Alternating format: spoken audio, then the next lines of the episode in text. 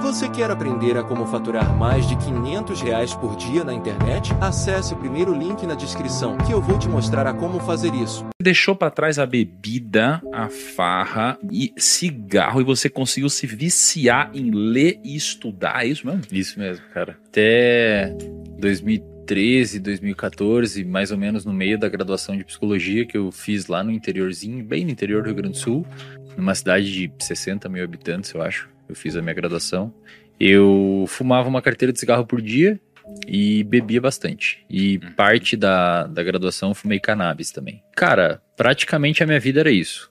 Fazer uso do álcool com função realmente de embriaguez, seja em festa, final de semana com os amigos, etc. Eu era muito sedentário, leve sobrepeso, até que um dia eu eu já, eu, já, eu já ficava. Eu tinha esses hábitos, né? Não estudava, não uhum. dava muita bola para essas paradas, achava que todo mundo era errado e todo mundo era burro, só eu entendia das coisas e não sei o quê. Perfil até relativamente comum de acadêmicos, né? Até que uma vez, cara, eu fui descer do ônibus para ir para casa e eu tinha que andar umas duas quadras e eu cheguei em casa muito ofegante e não tinha subida. Aí eu pensei, caramba, cara, eu não consegui andar duas quadras sem ficar ofegante. E isso acabou me gerando um alerta. Sei lá, se eu tenho que correr de um ladrão, se eu tenho que. Não tenho nem condicionamento minimamente para sobreviver numa selva. Se fosse no antepassado, eu seria excluído pela seleção natural das espécies. E, e ali eu comecei a ficar um pouco incomodado e normalmente é, a mudança de hábito, as pessoas muitas vezes perguntam, pô, qual foi a virada de chave? O que, que você fez ali que virou sua chave? Eu sempre falo que mudança de hábito ela é uma coisa gradual. Você começa a mudar um hábito quando você começa a se incomodar com aquele comportamento, mesmo você continuando executando aquele comportamento outras vezes, até que em algum momento você tem de fato uma configuração contextual que faça você alterar o seu comportamento, mas não é uma virada de chave. Muita gente acha que é uma virada de chave, por isso começa a academia e uma dieta na segunda-feira e quinta-feira já não consegue mais manter, porque não é uma virada de chave e não dá para tratar como uma virada de chave.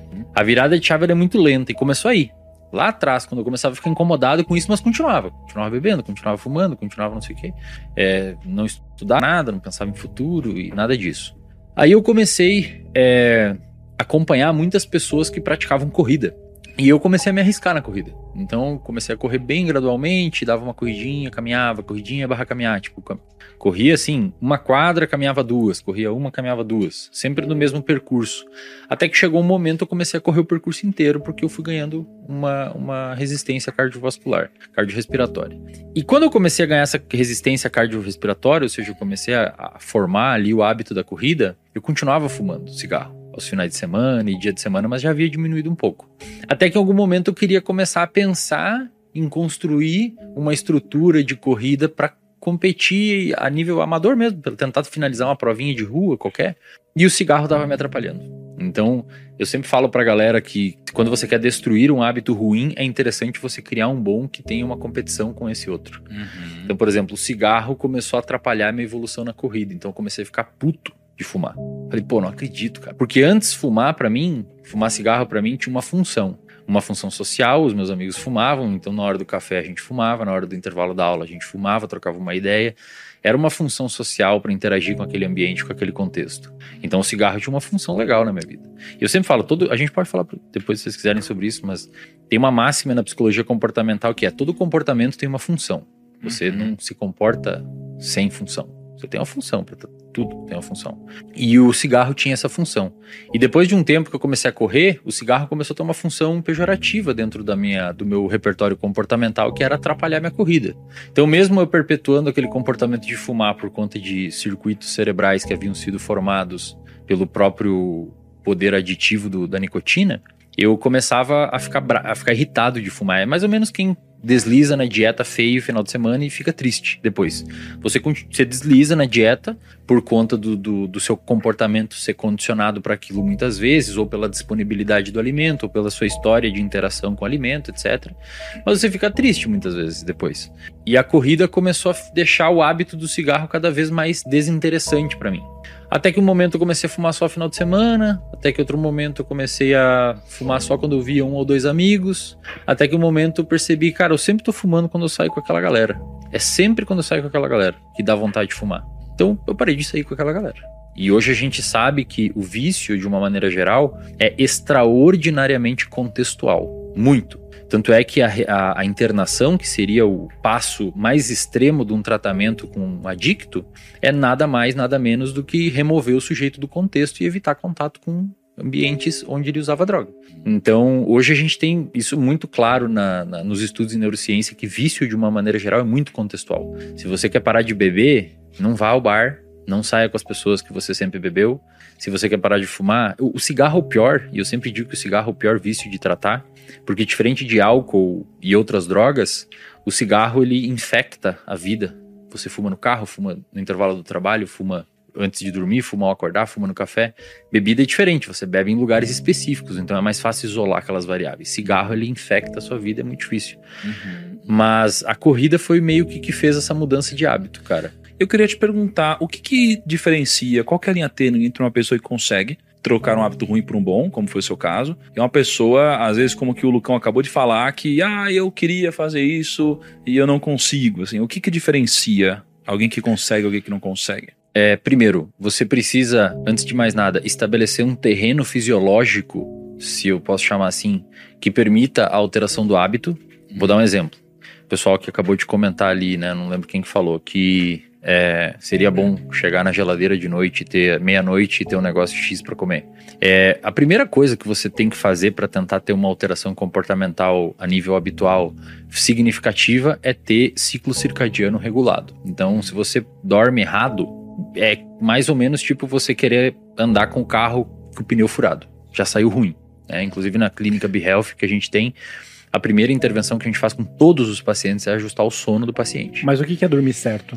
Pelo menos de 7 a 9 horas por noite. Alguns sortudos têm uma alteração genética que permite eles dormirem 6 a 6 horas e meia, mas é relativamente rara essa alteração, e se você está pensando que tem em casa, provavelmente você não tem. Não, mas eu acordo bem. Na verdade, tem estudos mostrando que é, se você priva pessoas de sono, por exemplo, bota no laboratório, esse estudo foi feito pelo Matt Walker, neurocientista hoje que é o mais pica assim na área do sono.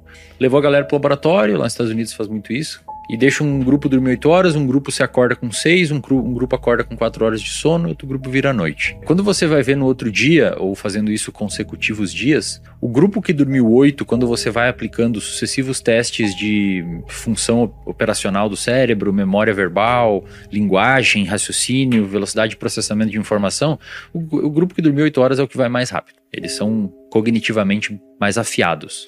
O grupo que dormiu 6 é um pouco pior, o que dormiu 4 pior e o que virou a noite é uma desgraça. E quando você aplica um teste de percepção subjetiva de cansaço, ou seja, você pergunta, Tiago, como é que você tá aí, cara, depois dessas noites dormindo seis horas?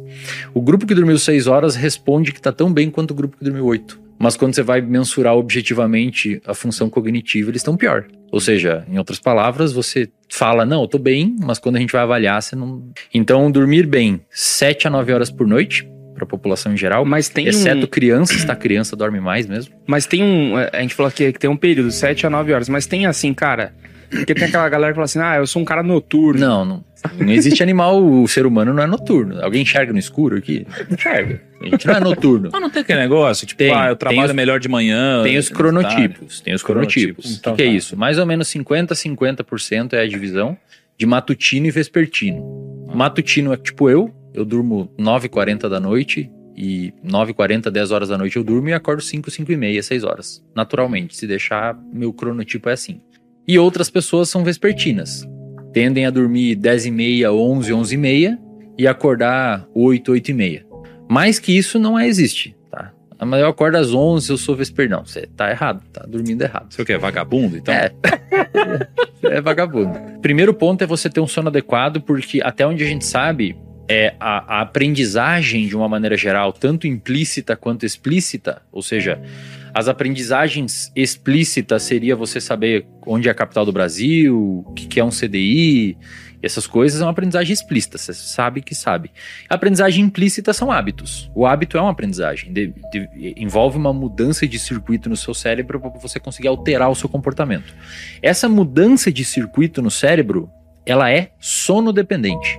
Então a pessoa que dorme mal já vai ter mais dificuldade de mudar hábitos. Porque você, de certa forma, é como se você não tivesse o cimento muito bom para construir uma casa. Vai ser mais difícil você construir uma casa se o seu cimento for ruim.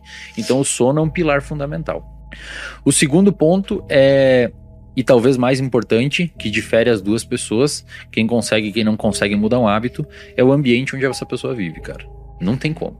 É inegociável. Se você vive em meio a pessoas que bebe, fuma, não sei o que e tal, vai ser muito. Você pode até conseguir, tá? Não é 8 ou 80, você pode até conseguir.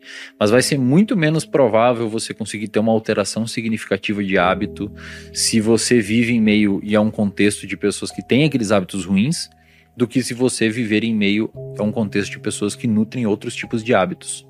Então, se você quer alterar um hábito, você deveria se preocupar em andar e conviver com pessoas que tenham os hábitos que você busca. E também, né, vale ressaltar, alterar hábito é uma coisa que a gente fala como se valesse para todos os hábitos, mas hábitos tem hábitos e hábitos. Por exemplo, tem até um estudo de uma pesquisadora que tentou quantificar quanto tempo a gente demora para formar um hábito. Tem a história dos 21 dias, não sei se vocês já ouviram, né? Uhum. Que não tem essa não... São 66, não é? Média de 66 dias para formar um hábito, só que é uma média que varia de 14 dias a quase 300. Os hábitos são distintos nesse estudo de 66 dias, cara.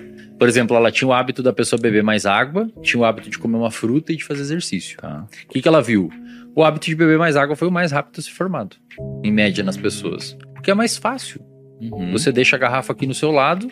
É diferente de você ter que ir à academia que envolve interação social, envolve deslocamento, Uhum. envolve abrir mão de um tempo da sua vida para fazer aquilo. Então, hábitos mais, mais é, é, fáceis são mais fáceis de formar e hábitos que envolvam um complexo muito grande acabam demorando mais.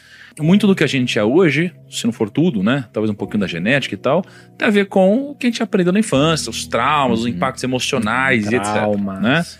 E aí, às vezes, a gente nem sabe explicar e precisa de um, um deep, deep dive, assim, pra você descobrir o que que aconteceu lá atrás pra hoje você ser assim, Uhum. né? Então, quando a gente fala de dinheiro, já que a gente tá falando de grana, negócio, então, pô, medo de perder dinheiro, culpa de enriquecer, e uma falta de merecimento, uma série de Uhum. coisas, né?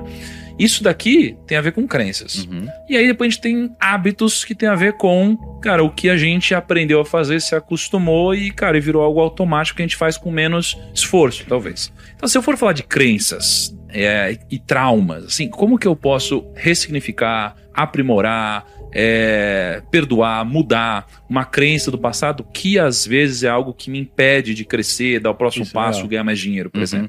É, a gente, dentro da, da, da psicologia, de uma maneira geral, esse, essas crenças que você citou, elas têm dois nomes diferentes que dizem mais ou menos a mesma coisa, dependendo da perspectiva é, epistemológica que você for estudar a questão. Tem uma que a gente chama de crenças centrais, que são padrões fixos de comportamento que você desenvolve durante a sua vida devido à sua interação com o ambiente, com a sua história pregressa e como as pessoas. Por exemplo, você pode ter uma crença de desamor. O que, que é isso? Muito comum em pacientes com depressão. Crença de desamor, crença de incapacidade, crença de insuficiência. No ensino fundamental, você teve, sofreu bullying.